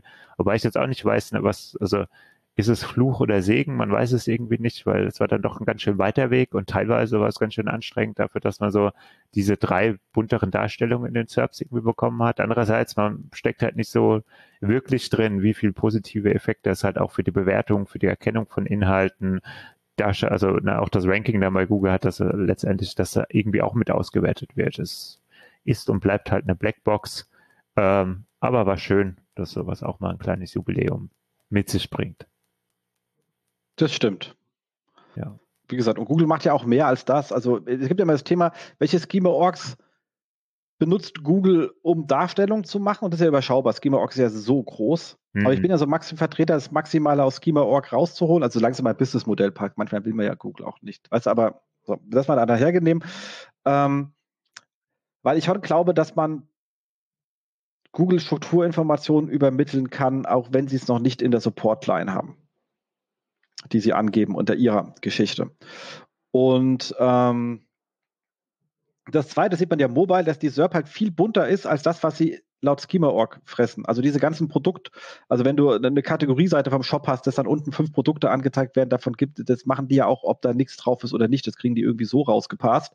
Und gerade die mobile Seite, äh, SERP ist ja ultra bunt im Vergleich zur Desktop, die ist ja da richtig gehend schwarz-weiß also gegen. Ähm, und da läuft vieles auch ohne. Also man muss wirklich trennen, was mache ich, um gut dargestellt zu werden. Da brauche ich gar nicht so viel. Ähm, ich bin aber wirklich ein Freund weil ich, weil ich glaube, dass hinten dran gerade mit diesen ganzen EAT-Themen, also was im Quality Rater Guideline drin steht, ist nichts, was Google algorithmisch prüfen kann. Die meisten Sachen sind algorithmisch nicht prüfbar. Also sie müssen über ihr Machine Learning ja irgendwie auf ein ähnliches Ergebnis kommen, wie was die Quality Rater ihnen ja als Trainingsset zur Verfügung stellen. Und dann trainieren die ja hin und versuchen was anderes zu finden. Und wenn ich da Signale drüber senden kann, die irgendwie aufschlag, versuche ich es halt zu tun. Also deswegen bin ich da immer ein Freund von maximal Auszeichnen. Außerdem kommt vielleicht morgen von Ihnen was raus und wegen, wir machen was Neues und sagt, haha, habe ich schon seit drei Jahren implementiert, geil. Ähm, kann einem ja auch äh, passieren. Ja. Wobei man da auch immer, ne, also ist, äh, ist dir klar, ich sage es jetzt nur auch nochmal sehr explizit, kommt halt immer so auf das Setup an wo man gerade steht. Ne? Weil ich bin, also ich bin mittlerweile auch ein Freund geworden, erstmal so die erste Runde Auszeichnung erstmal sehr basic zu machen, wenn man jetzt gerade auch so ein Relaunch-System hat, damit man eben die ganzen Pflichtsachen erfüllt hat. Weil wenn es dann eben nicht mehr ganz so in dem Standard ist, man kommt so ein bisschen weiter in den Bereich, erfindet man sich dann irgendwie so gefühlte fünf Tage später in irgendwelchen Diskussionen, wurde man dann irgendwie über eine Mikroauszeichnung hier an der Stelle noch äh, diskutiert, ähm, da bin ich mittlerweile so ein Stück weit zurückgerutscht, zu sagen, okay, erstmal gucken, dass die Basics sitzen, dann gucken, was wir noch für Hebel haben. Aber wenn man jetzt irgendwann sagt, man hat einen bestimmten Bereich, wo man sagt, okay, da gibt es ein ultra passendes Markup, was ich jetzt rüberziehen kann, Produkte, Produktvarianten oder sonst irgendwann äh, irgendwas dann unbedingt ähm, ausprobieren. Da bin ich dann total bei dir, Maximalansatz. Aber so ansonsten einfach mal gucken, was geht denn alles so über die Webseite. Bin ich nicht mehr so der Freund von. Ich bin sogar schon so radikal, dass ich einfache Websites auszeichne. Also ist eine Webseite und hat einen Publisher und so Geschichten, schmeiße ich auch gnadenlos raus, wenn es um eine Newsseite geht, weil ich eigentlich nur will, dass der Artikel ausgezeichnet ist, dass der stabil ist und alles Grundrauschen drum werfe ich einfach weg. Was? Ja klar, also wenn ich jetzt hier auch eine kleine Seite betreibe, da kommt Google eh irgendwie damit, klar. Ja. Bin ich ja. bei dir. Aber ich meine, sobald unsere Kunden haben ja den Hang eher grö etwas größer zu sein, ähm, da geht da schon, und gerade das ganze Variantenkram auf dieser, also auf, auf Product Pages geht halt wirklich viel, auf Art ja. Artikelseiten geht viel, wo immer viel weggelassen wird. Allein die Leute fast keiner, bevor man es ihnen nicht wirklich mit der Nase drauf stößt, dass Google gerne drei verschiedene Bildformate hat und diese einfach nicht angeben. Und du denkst, Kinder, also das, ich jetzt auch kein Rocket Science, also mach das bitte. Ja. Weil sonst wirst du halt komisch dargestellt. Also wollen halt die Formate haben. Wenn Google mir schon sagt, die hätten gern drei, die, das, das und das, dann weiß ich, was ich zu tun habe. Definitiv, ja. Und das äh, sollte man dann halt auch einfach äh, hinkriegen. Wenn man halt da sitzt und sagt, V3, ich hätte aber gern mehr Traffic, dann äh, muss man halt auch was tun. Das stimmt. Ist halt so. Und da kommen wir schon zum nächsten Thema, und zwar die Grenzen von SEO, was Suchmaschinenoptimierung nicht ist. Ein schöner Artikel von Johannes Beuys, sehr kontrovers, äh, glaube ich. Und ich glaube, das war auch so angelehnt und deswegen habe ich es auch aufgenommen als Anforderung, dass wir uns damit auseinandersetzen. So, als äh, sportliche Herausforderung. Ähm, und ich mal sagen, wenn man drüber liest, es ist so ein bisschen obvious, ja, man ist das alles nicht. Trotzdem ist man es aber. Und weil SEO eine Querschnittsfunktion ist. Also muss man ganz ehrlich sagen, SEO ist eine Querschnittsfunktion und funktioniert ohne diese Themen einfach gar nicht. Punkt. Da habe ich nichts zu tun. Ähm, es gibt einfach gar nicht überhaupt keine Funktion, die man als SEO alleine machen kann, außer in der Nase bohren. So, das ist in-house auch ausreichend, man wird ja eh bezahlt, wenn sie ja eh da kosten. Ähm, man sollte bloß die Kamera aus haben, die Kollegen finden das sonst so unlustig. Ähm, aber er hat ja so ein paar Sachen aufgezählt, wo er gesagt hat, okay, das sind so Sachen, wo man alleine loslaufen kann. Er sagt, klassisches äh, Thema ist Keyword Research, ist so ein pur SEO-Thema. Und da sage ich, es gibt kein pur SEO-Thema. Das ist SEO-driven. Also ich, ich sitze halt im, im, im Driver-Seat, weißt du, sozusagen vorne. Ähm, aber wir schauen ja halt auf Volumen ähm, und gucken noch ein bisschen Konkurrenzsituation. Ähm, aber da gehört noch mehr dazu, nämlich Verkaufsmöglichkeiten, Sprachgebrauch des Unternehmens. Also da haben auch andere mitzureden. Also nicht mal das kann ich komplett alleine machen. Auch da muss ich da sagen, ich kann einen guten Vorschlag alleine erarbeiten, aber danach muss ich in die Abstimmung gehen, weil es gibt halt mehr als einen Gesichtspunkt auf Themen. Immer. Kann auch dauern. Genau. Die Abstimmung. Genau. So, da kommt man hin, sagt man, IT-SEO kann ich sagen, jopp, ähm, aber am Ende baut es einer ein. Da bin ich nur ein Stakeholder, der Anforderungen definiert. Und bauen tut es am Ende jemand anders. Weil, okay, wenn du da draußen jetzt so ein kleiner Blogger bist, denkst du, ich mach doch meinen Blog alleine, okay, dann bist du aber kein SEO, da bist du Blogger, weißt du, also dann ähm, mit, mit, mit, mit, mit SEO-Erfahrung, die kann sogar besser sein als meine, das soll jetzt nicht dahingestellt sein, aber dann machst du halt alles, das ist halt nicht das, wo man im Unternehmen unterwegs ist. Also dann gibt es eine Applikationsbetreuung, es gibt ein Dev-Team etc. Und je nachdem, wo dein Thema aufschlägt, ist es halt bei dem einen oder dem anderen. Also du bist ein Stakeholder, der Anforderungen definiert und hoffentlich in der Lage ist, sinnvoll Anforderungen zu definieren, dann werden sie wahrscheinlich auch irgendwann halbwegs korrekt umgesetzt. So, und der nächste Riesenhebel, den man eben hat, ist äh, Information Architecture und da redet halt mal wirklich jeder mit. Also da kommt einfach jeder. Könnt einfach mal anfangen, über Hauptnavigation zu reden. Da kommt der Pförtner vorbei und hat eine Meinung zu. Also da ist einfach jeder am Plan. Ähm, das geht schon mal gar nicht. So, und das habe ich eins weggelassen, lustigerweise, weil wir es nicht tun. Aber andere habe ich mir sagen lassen, tun so etwas. Ähm, Link-Building kann man natürlich sagen, ist eine reine SEO-Sache. Ich sage eigentlich, das ist überhaupt keine SEO-Sache. Schon fast. Also, ähm, weil, wenn SEOs Links machen, sind die immer scheiße ähm, weil die sind, die kaufen da halt, wo jeder kauft. Also ich sehe das immer, weil, wenn ich da irgendwelche Prüfungsunterlagen von irgendeinem so Verband gegenlese und denke mir, ach Kinders, was schickt ihr mir hier wieder für Listen rein? Die kenne ich doch alle. Und ich bin nicht mal in dem Business und kriege die trotzdem ungefragt zugeschickt. Also, what willst du von mir? Ähm, gutes Link-Building läuft eigentlich über eine gute PR, da greifst du auch lieber mit deinen PR-Leuten zusammen oder überlegst dir sonst was und machst es aus dem Unternehmen heraus, dann bist du auch eher äh, auch nur ein Stakeholder in diesem ähm, Geschäft. Ähm, das heißt, die Sachen, die jetzt hat, die sind so, die liegen so im Kernbereich des SEOs, sage ich, Job, äh, auch nicht ganz. So, was aber nicht SEO ist, und wenn man das sagt, es gibt natürlich bessere Leute für die Themen, dann sage ich, ja, die gibt es. Haken dran. Da kommen wir bei dem ersten Conversion Rate Optimierer. Ein guter Conversion Rate Optimierer ist eine Conversion Rate Optimierung natürlich besser als Stefan oder ich oder irgendjemand anders im SEO-Bereich. Haken dran, brauchen wir gar nicht drüber zu reden. Ähm, aber die sind in den meisten Häusern gar nicht da. Punkt. Die sind nicht da. Ähm, kann man sagen, holt halt noch, noch eine weitere Agentur da rein, da sagt man, okay, äh, wird dann halt auch beliebig teuer, kann sich nicht jeder leisten. auch so. Also es wird halt irgendwie, Geld ist irgendwo endlich. Ähm, es gibt ja die Lösung, ich gehe zu einer Full-Service-Agentur. Ja, kann man tun. Also ist, also ich, ich sage mal, bei einer Full-Service-Agentur kriegst du zu jedem Thema das Mittelmaß, kann kaufmännisch aber komplett richtig sein.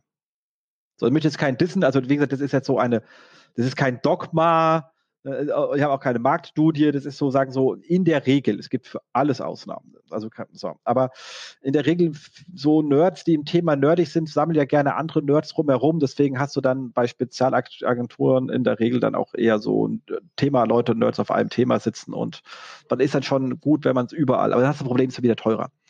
Ähm, aber kann, kann eine Lösung sein. Ähm, was wir aber oft sehen, und das ist halt die Realität, ist, dass halt die Basics fehlen. Und zu den Basics sind wir aussagefähig. Das fängt schon mal damit an, dass gar kein Tracking da ist. So leid es mir tut. Also das allererste, ich brauche mich über Conversion-Optimierung gar nicht zu unterhalten, wenn kein sauberes Tracking da ist. Also da ist Standard Analytics eingebunden. Aber wenn du sagst, du, welcher, welche Ratgeber bringen mir denn eigentlich die meisten Leads? Ja, pff, ja, irgendwelche halt, gell? Also, so ich, die Leute ziehen riesen Content-Bereiche hoch, richtige Bretter, holistisch ohne Ende, weil sie haben die alle im Jank gehört. Shoutout an Markus. Ähm, es sind aber keine Convert-Elemente eingebunden. Oder halt diese Standard, weißt du, dann in, in der rechten Spalte oben so ein nette Stockfoto, Mädel da mit seinem Headset auf und sagt, rufen Sie uns an. Ich wüsste aber gar nicht, warum ich da anrufen sollte. Weil es keinen Bezug gibt. Der Text schreibt nicht auf die Conversion hin. Da brauche ich keinen, da brauche ich CRO, der sagt, lass uns hier einen AB-Test machen. Nicht so, hier ist kein A, der A ist bei null. Da kann ich sofort besser werden. Also, das heißt, und da sind wir natürlich erstmal aussagefähig, weil wenn ich es schaffe, eine gewisse Base, Basis zu erreichen, dann kann ich irgendwann hingehen, und das machen wir auch so und sagen, du, wir haben jetzt so viel erreicht, also wir sind jetzt hier auf das Level gekommen, jetzt macht Sinn, den Experten dazu zu ziehen. Jetzt auch eine Basis da, weil wenn wir das jetzt nochmal um 30, 40, 50 Prozent steigern, kann ich dir auch sagen, wie viel du damit verdienen würdest. Warum sich jetzt ein Experte rechtfertigt. Und deswegen sage ich, Basics Job. Ich erwarte auch, wenn jemand irgendwie, ein, ein, ein, also wenn du, das erwarte ich auch umgedreht von anderen Leuten. Also wenn jetzt irgendein super SEA-Spezialist drin ist, erwarte ich halt auch, dass er sagen kann, Kinders, eure Titles sind scheiße, macht das doch mal. Und wenn das schon gut rockt, jetzt holt euch noch mal einen guten SEO rein. Also auf dem Ebene sollte man einfach unterwegs sein. Und so sollte man sich auch zutrauen und nicht hinlegen und sagen, oh, ich bin kein Conversion-Optimierer, du hast Traffic, mein Job ist getan. Das kann nicht, das kann es nicht sein. Also wenn das mein Anspruch ist, äh, hör auf und bleib zu Hause. Oder? Also ich meine. Definitiv. Also wir kommen ja später nochmal zum Punkt, den kann ich ja vorweggreifen, ähm, wenn es dann um die UX geht und so, und da hast du abgeschlossen dann einmal mit dem Hinweis, so, es ist eben immer Teamwork. Und genau das ist der Punkt, den du jetzt hast schon ansprichst. Es ist immer Teamwork, weil ich meine, wir sind ja am Ende ja, wir sind halt scheiß Marketing. Ne? Also wir sind ja auch verzichtbar im Zweifelsfall für das Produkt. Also ne, wir sind ja nicht direkt in der Wertschöpfungskette mit drin, weil wir ja nichts produzieren. Wir sind immer Zuarbeiter für den Unternehmenszweck. Und wenn man die Grenzen hier zu eng ziehen würde, ne, zu sagen, okay, das ist nicht meins und das, und das machen die anderen und so, dann kommt man halt so gar nicht voran. Also dann geht's halt nicht, weil also wenn du da nicht irgendwie anfängst, als Team zu arbeiten und entsprechend auch eine Sensibilisierung in die ganzen Bereiche mit rein hast, die halt eben auch mit ein Stück weit Expertise mit einhergehen, die dann irgendwann wieder seine Grenzen hat, dann ist dieser ganze Marketingprozess, der Online-Marketingprozess an der Stelle halt wahrscheinlich auch zum Scheitern verurteilt. Womit ich jetzt genau. nicht sagen will, dass, also, ne, kann, man ja auch nochmal sagen, Johannes hat jetzt irgendwie nicht gesagt, so macht man das und man zieht jetzt die Grenzen und so. Ne, es geht nur einfach mal so generell, um das Spielfeld aufzumachen, was, was wird denn immer so an Themen dem SEO dann rübergeschoben, ne? Also nicht, dass das heißt, er hat aber gesagt, wir müssen da jetzt die Mauern ziehen, war jetzt nicht die Aussage des Artikels. Exakt. Was, was aber auch natürlich wichtig ist, wenn man fair zusammenspielt und es ist ein Conversion-Optimierer da, dann ist natürlich auch meine Aufgabe als jemand, der für die Traffic-Akquisition zuständig ist, den richtigen Traffic von vornherein zu holen, dass der überhaupt sinnvoll mitarbeiten kann. Ja. Also wenn ich jetzt hier ähm, Tag Heuer bin und sage, geil, wir machen einen Ratgeber, wie kann ich günstige Uhren einkaufen, ja, da ist der Conversion-Optimierer aufgeschmissen. Aber da ist doch so Volumen. Genau, exakt. Also, seht, also das macht einfach keinen äh, keinen Sinn. Das muss schon äh, zusammenspielen. Und da komme ich wieder auf diese Keyword Research. Da brauche ich natürlich auch einen Conversion Optimierer, der mir ein bisschen sagt oder irgendeinen aus dem Vertrieb, der sagt, du, das sind die Leute, die ticken und das sind wahrscheinlich deren Probleme. Lass uns dahin gehen. Also ich brauche halt dieses Feedback. Ähm, ich bei dem Tag heuer Beispiel ist natürlich so obvious. Klar, da brauche ich jetzt keinen, aber es gibt halt auch gerade im B&B, das sind B2B, das sind so Nuancen, das kann ich von außen gar nicht wissen. Also da ist wirklich wichtig, dass es eine Keyword-Analyse ein Vorschlag ist, den man wirklich hart challenged mit dem Kunden. Genau. UX ist für mich ein ganz starkes Thema, ähm, wo ich ein bisschen gerade in, in, in deutscher Situation etwas am struggeln bin, weil UX sich sehr stark die Designer angezogen haben und die sind Ich will jetzt keinen so nahe treten. Es gibt, wir kriegen ja, ich bin ja auch gebiased, wir kriegen ja die Problemkunden, also wir kriegen Leute, die ein Problem haben zu uns. Die anderen, denen es gut geht, also die, die sehen wir natürlich weniger, weil die ja bei uns gar nicht aufschlagen. Also deswegen per se, wir sind in der Wahrnehmung gebiased. Aber das, was wir dann halt wahrnehmen, diesen Gebias, sind dann immer, wo du denkst, okay, es sieht wirklich schön aus, aber dein Aufmacherbild geht halt über die komplette Website und ich kann halt, äh, also wo ist denn der Content? Um was geht's hier denn? Oder ist ja schön, dass es emotional ist, aber meine Emotion war, meine Emotion war halt ein, eine Wut, weil ich nicht wusste, was ich tun soll. Also ist auch emotionalisierend, äh, vielleicht nicht die, die man haben will.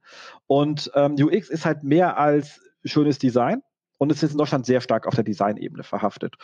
Und Designer, jetzt auch, nicht alle, wie gesagt, nicht alle, aber, generell sind ja auch wirklich ein bisschen darauf ausgebildet, ich mache meine URL schön.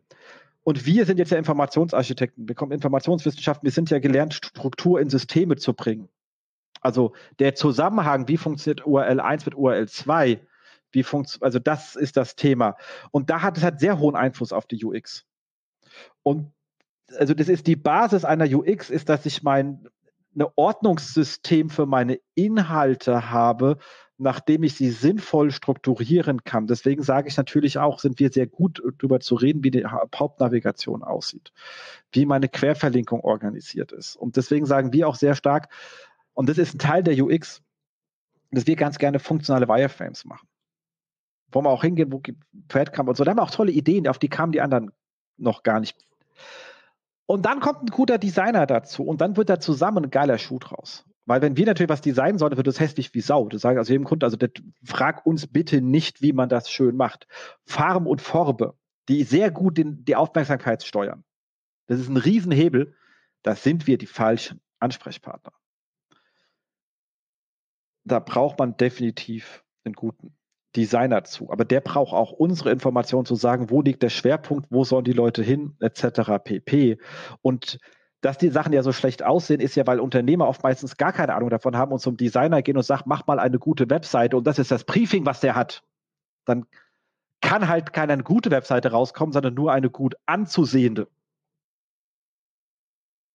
Also auch das bitte, um die Kollegen das bisschen in Schutz zu nehmen an der Stelle. Also, aber auch das ist etwas, wo wir als SEO-Gesichtspunkten eine Menge beizubringen haben, aber es alleine eben nicht können. Aber es ist Teil, es gehört, es ist Teil des SEOs. Ja, definitiv. Und ich glaube, so kommen auch die besten Zusammenspiele zusammen. Also ich kann ja auch immer nur sagen, keine Ahnung, wer es war, aber Shoutout an äh, den Menschen, der beim Spiegel den äh, Swipeable Breadcrumb reingebaut hat. Ja, ja. Weil das, äh, ne, also mobil, also der ist halt, also responsive und mobil hast du dann halt diesen Breadcrumb und äh, der ist dann swipebar, hast ja, die werden ja immer relativ lang, weil der Artikeltitel ja auch mit drin ist. Und das ist halt eine geile Idee, weil man hat ja oftmals mobil dann dieses Problem, was machen wir jetzt mit dem Breadcrumb, wo schieben wir den hin? Der sieht halt immer scheiße aus. Du hast halt die Breakpoint, dann geht er über fünf Zeilen und so. Und das war halt einfach die perfekte Lösung, weil also oftmals ging es ja dann schon dazu zu sagen, okay, ich pack den unten irgendwo hin, dann habe ich als SEO wenigstens irgendwie die Verlinkungen noch und ähm, die Leute, die drüber stolpern, kriegen es halt irgendwie mit. Aber eigentlich ist es ja ein Mittel der Informationsarchitektur, dem Nutzer zu signalisieren, komm mal zu, du befindest dich gerade hier und da drüben gibt's vielleicht noch andere spannende Informationen. Und dafür ist genau diese, diese Methode zu sagen, okay, man kriegt das, äh, man hat das oben verankert, weil die Leute haben gelernt, der Breadcrumb ist nun mal oben und nicht unten nach der 20. Tabula-Werbung oder so. Ne? Das äh, hilft dann irgendwie dem Nutzer auch nicht mehr. Er ist dann oben verankert und ich kann ihn jetzt an der Stelle auch bedienen, weil er sieht aus, ich kann rüber swipen, wenn ich jetzt sagen will, okay, ich bin jetzt hier im Corona Live-Ticker und dann habe ich oben drüber verhaftet irgendwie die Corona Emergency Themenseite, wo alle aktuellen Informationen drauf sind, weil ich mich jetzt noch weiter informieren will saugeil und das geht eben nur über dieses Zusammenspiel. Dass eben solche Elemente auch mit reinkommen. Die Seite sagt, hör mal zu, aber wir sind doch jetzt mobil, wir können jetzt auch viel mehr swipen und so. Das äh, ist gängig, das nutzen auch viel mehr Leute und so. Und dann kommen solche Dinge zustande. Finde ich genial. Exakt. So, da kommt ein Punkt, wo ich eben komplett recht geben möchte, weil es mich schon seit Jahren, also seit zwölf Jahren ankotzt, ist Speed und Web Performance. Das hat im SEO eigentlich überhaupt nichts verloren, das Thema. Überhaupt nichts. Es ist so eine Frechheit, dass das bei uns gelandet ist. Und zwar ist es Frechheit, weil sich einfach alle geduckt haben. Weißt du, das ist so dieses hier, ähm, Freiwillige bitte vortreten und wir SEOs haben gepennt und alle anderen sind einen Schritt zurückgegangen. Und dann hatten wir das scheiß Thema an der Backe. Also das ist zum Kotzen, weil es, es hat so massive Auswirkungen auf, auf Conversion Rate, auf UX, dass es eigentlich die Kollegen viel mehr umtreiben müsste und es treibt sie nicht um und das macht mich verrückt. Es ist eigentlich ein Hygienethema für, für die Applikationsbetreuung und für die Technik. Das interessiert sie aber nicht. Also ich meine, ich kann sagen, bei T-Online damals, sie haben immer gesagt, warum? Wir sind grün. Wir sind grün. Und dann sagst du, warum seid ihr grün? Also hier, ich bin rot. Nee, wir sind grün. Und das haben wir dann, bis, bis wir das eskalieren, bis dann irgendwann rauskam, dass die einfach irgendwann, weil die immer, also menschlich verständlich, die haben irgendwann hochgestellt, setzt ab 10 Sekunden ist grün. Weil dann ist das System grün und sie kriegen keine Rückmeldung ständig aus Bonn im Report, dass sie rot sind. Und weil sie keine Mittel bekommen haben, um das zu beschleunigen. Also ich meine, okay, ich werde mal angekackt, kriege aber keine Mittel, habe ich auch keinen Bock drauf, also ändere ich es halt. Also menschlich absolut korrekt, weißt du? Ähm, aber ist natürlich Käse. Also du löst halt dein organisatorisch privates Problem, aber nicht vor Kunde. Und die Technik, und da muss man auch sagen, die sind verantwortlich dafür, dass so ein Ding da ist. Die, die haben meistens so Ziele wie Verfügbarkeit etc. pp da gehst du jetzt auch nicht cutting edge auf die Geschwindigkeit und machst dir Komplexität dran, weil die vielleicht dazu führt, dass du dann weniger, dass du vielleicht dann mal irgendwie mal kurz ausfällst und dann hast du nur noch Verfügbarkeit von 99,98, was jetzt schon wenig ist, also wenn man sich mal aufrechnet auf, auf ein Jahr, wie viel, also, hm.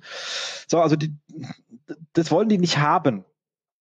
Aber eigentlich gehört es dorthin. Es gibt ganz viele tausend Gründe und wir sind die, weil Google aber das Thema so stresst, sagt jeder, er fragt doch mal dem SEO. Und wir können ja auch nichts mehr machen, als zu sagen, guck mal, da bricht's ab, da ist es Wasserfall etc., machen wieder ein Technikticket auf.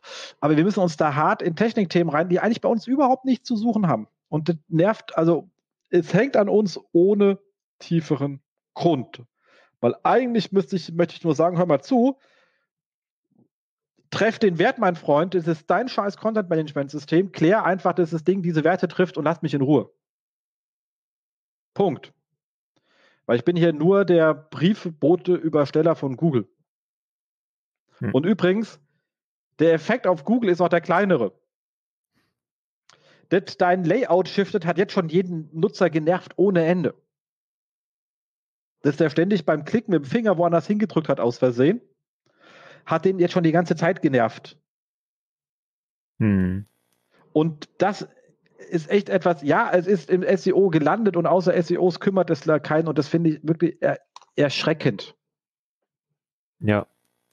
Ist auch ein anstrengendes Thema, weil ich meine, die Anfragen kommen jetzt vermehrt und so, und dann heißt ja, aber können wir da mal gucken und dann machst du die GSC auf und dann merkst du, okay, ist dann halt irgendwie alles rot und so und danach, der Weg kann halt sehr anstrengend sein, außer du bist halt selbst fast ein Entwickler, wie ähm, äh, unser Kollege Dennis jetzt, der die Sachen sehr genau aufbereiten kann, was auch sehr lange dauert, aber der dann jeden Shift auf jedem Screen einmal.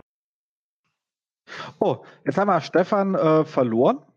Dementsprechend würde ich sagen, mache ich erst an der Stelle mal kurz alleine fertig und äh, guck, was passiert, wenn er mich auf Slack anschreibt. Okay, also ich glaube, das Thema mit der Ladezeit haben wir durch.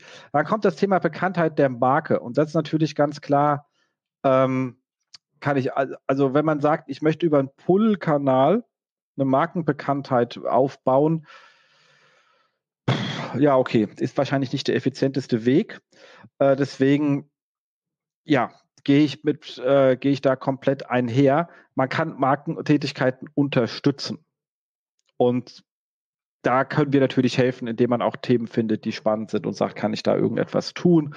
Ähm, aber ich, ich kann halt nur unterstützen und da sollte man auch nicht mehr machen. Was aber ganz wichtig ist, dass man vielleicht mal Brand von Non-Brand-Traffic immer in jedem Report trennt. Ähm, und das bitte, wenn es geht, im SEA auch. Und dann sollte man schauen und gucken, was passiert. Ähm, Stefan schreibt gerade, er arbeitet wieder reinzukommen. Ich gucke mal, was passiert. Leben einfach weiter auf in der Zeit. Also, da gehe ich auch mit einher, ähm, kann man ein bisschen unterstützen aber es ist nicht so das äh, Hauptthema.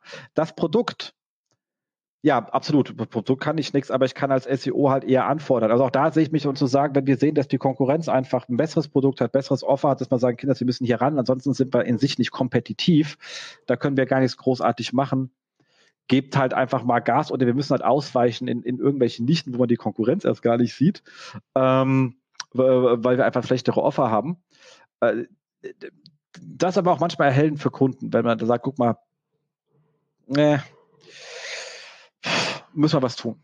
Aber dann muss die Aufgabe woanders gelegt werden. Da kann man einfach nur Ideen oder Impulsgeber sein, mehr geht nicht. Fazit, generell stimme ich bei allem zu. Ähm, aber man, äh, aber trotzdem nicht ganz. Also ihr seht, man stimmt zu, aber auch nicht ganz, aber, aber auch nicht. Also weil SEO ein Querschnittsthema ist, wir müssen, wir reden einfach bei allem irgendwie mit.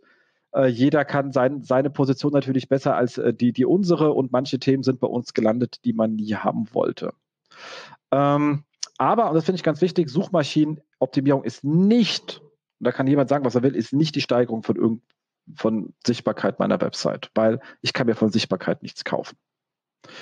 Deswegen ist immer der Intent wichtig. Ich möchte die richtige Sichtbarkeit haben. Ich möchte die richtigen Klicks haben, damit ich überhaupt die Möglichkeiten habe, zur Conversion zu kommen. Deswegen denke ich immer von meiner Zielconversion aus und gehe dann nach vorne und sage, welche Art von Traffic will ich haben. Und nicht jede beliebige Sichtbarkeit. Aber so platt meinte er das auch nicht. Also, ähm, und da würde ich sagen, sind wir einfach ähm, durch an der Stelle, dass wir sagen, ja, es ist richtig und es ist nicht richtig. Es sind quasi Schrödingers Thesen und ähm, Sichtbarkeit nur, wenn es die richtige Sichtbarkeit ist. Aber Johannes meinte auch sicher immer das, weil er ist überhaupt niemand, der hingeht und sagt, ähm, wir gehen auf eine falsche. So, und damit sind wir damit durch mit dem, was wir hatten. Und wir kommen ganz kurz, ich mache das jetzt alleine schnell fertig, und ähm, zu ähm, Neues von Google und da gab es eigentlich das Thema, dass Google mal ein Spam-Update abgekündigt hat, äh, angekündigt, nicht abgekündigt, angekündigt hat. Das war ja auch äh, nice gewesen. Ähm, und hat noch ein, gleich ein zweites angekündigt, ist bisher ja auch noch nicht passiert. Aber auch da hat der liebe Johannes gleich gesagt, naja, ist relativ unaufgeregt, ist wenig passiert. Ähm, auch zu dem Update, was angekündigt ist, auch wenig passiert. Ist alles so, so die Updates im Wassergläschen. Aktuell mal gucken, was dann in der zweiten Runde kommt. Und damit sind wir durch. Ähm, und haben noch so ein paar äh, Job-Offers, die kann ich jetzt auch schnell alleine vorlesen. Und ähm, zwar die Kollegen von ähm, Ströer suchen Mitarbeiter. Und zwar einmal in der Online-Redaktion von der T-Online. Ich war ja selbst lange T-Online, da war es noch nicht Ströer, sondern Telekom. Kann ich also nur empfehlen, kann man ähm, viel lernen bei den Leuten. Ich finde es aber noch schön, was von den Sachen, die wir damals gebaut haben, noch da ist. Da freue ich mich jedes Mal. Und ähm, außerdem suchen die noch einen Werkstudent SEO bei ähm, Watson und würde sagen, wenn ihr da in dem Bereich seid, äh, einfach mal ähm, dort bewerben. Die Kollegen, wenn ihr jetzt aber so nicht aus dem Berliner Raum seid, sondern eher also Köln, Bonn, Düsseldorf, die Ecke, die Kollegen von Dumont, auch ein schönes, großes Traditionshaus, suchen gleich zwei SEO-Redakteure. Und zwar einmal beim Kölner Stadtanzeiger und einmal beim Express. Und kann ich ja sagen, auch sehr empfehlen. Ich arbeite da mit Chris Wagner zusammen, ein super geiler Kollege. Shoutout raus von mir hier und natürlich mit der wunderbaren, ähm, absolut genialen äh, Eva äh, Rausch von Traubenberg, ähm, äh, die da auch teilweise mit unterwegs ist. Das Team dort ist ähm, sehr nett. Ich kenne die Leute äh, gut.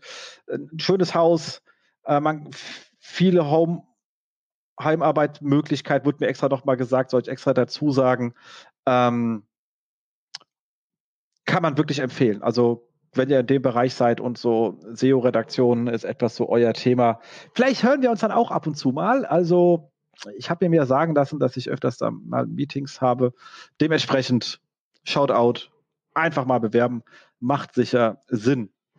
So, und wenn irgendeiner von euch Lust hat, richtig tief in das äh, SEO-Thema einzutauchen, auch wir suchen noch zwei Kollegen, sowohl in Darmstadt als auch in Berlin.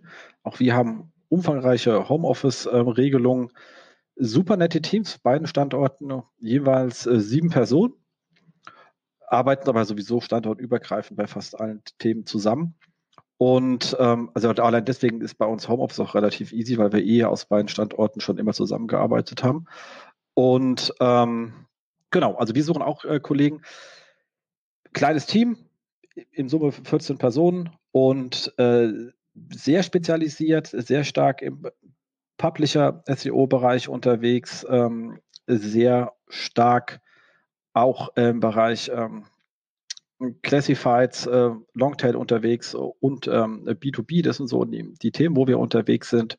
Und äh, super Kollegen, wir haben hier keine irgendwie Key-Account da Spackos rumspringen oder ähnliches, äh, sondern sind alle vom Fach, jeder irgendwo mal ein bisschen spezieller, tiefer drin ähm, als der andere. Mittlerweile dank Patrick eine sehr umfangreiche Knowledge Base in ähm, Confluence angelegt und sind auch schon doch stolz halbwegs strukturiert, war früher ähm, eher nicht. Da sind wir so wild vor uns hingerannt, ähm, aber im Moment doch schon gut strukturiert unterwegs. Das heißt, wenn man noch irgendwie etwas lernen will, bei uns gibt es eine Menge zu lernen, äh, allein schon, weil unsere Kunden auch immer mit neuen Problemstellungen an uns herantreten. Wir sind klassisch im Second-Level-Support zusammen, also in der Regel haben unsere Kunden Inhouse-SEOs und äh, das heißt, wir kriegen dann halt auch eher so die Dinge zum intensiver Nachdenken äh, drin. Wir haben zwei Analysten drin, die euch auch bei Datenthemen massiv unterstützen können.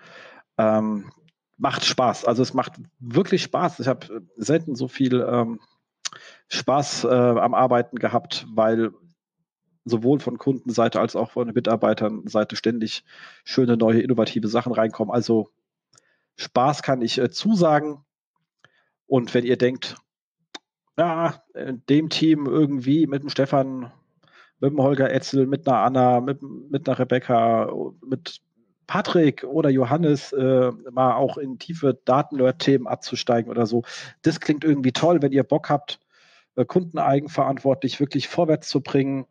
Ähm, wie immer, ich meine, wir heißen nicht umsonst äh, Get Traction, wir versuchen immer Traktion in die Kunden reinzubekommen. Das heißt auch ihnen zu helfen, interne Organisationsprobleme zu überwinden und ähm, vorwärts zu kommen.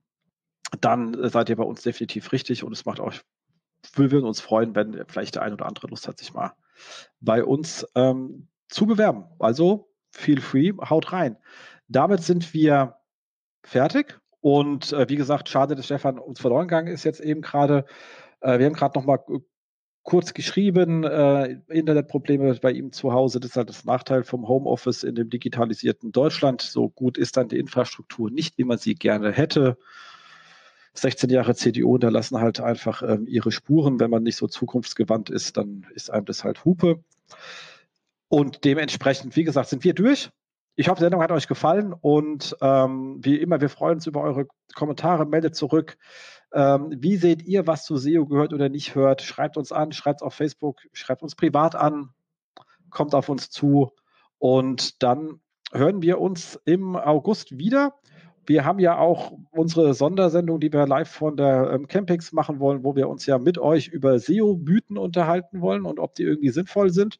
Also, wenn ihr Lust habt, uns irgendwelche Mythen diskutiert zu haben, kommt in die Session rein, könnt uns aber gerne schon per Ab, äh, vorab anmelden, jens.faultrat.gettraction.de und dann nehmen wir die Themen vielleicht mit. Wer Bock hat, mit uns auf dem Panel zu sitzen, wir suchen gerne ein paar Leute, und sozusagen dann auch mit in dieser Show zu sein, könnt ihr euch auch gerne bei uns melden und äh, wir schauen mal, vielleicht klappt es ja. Also in diesem Sinne, wir sind raus, habt einen schönen Sommer, habt viel Spaß, äh, lasst, lasst euch impfen, wenn das nicht passiert, äh, hilft uns allen weiter und äh, genau, haut rein.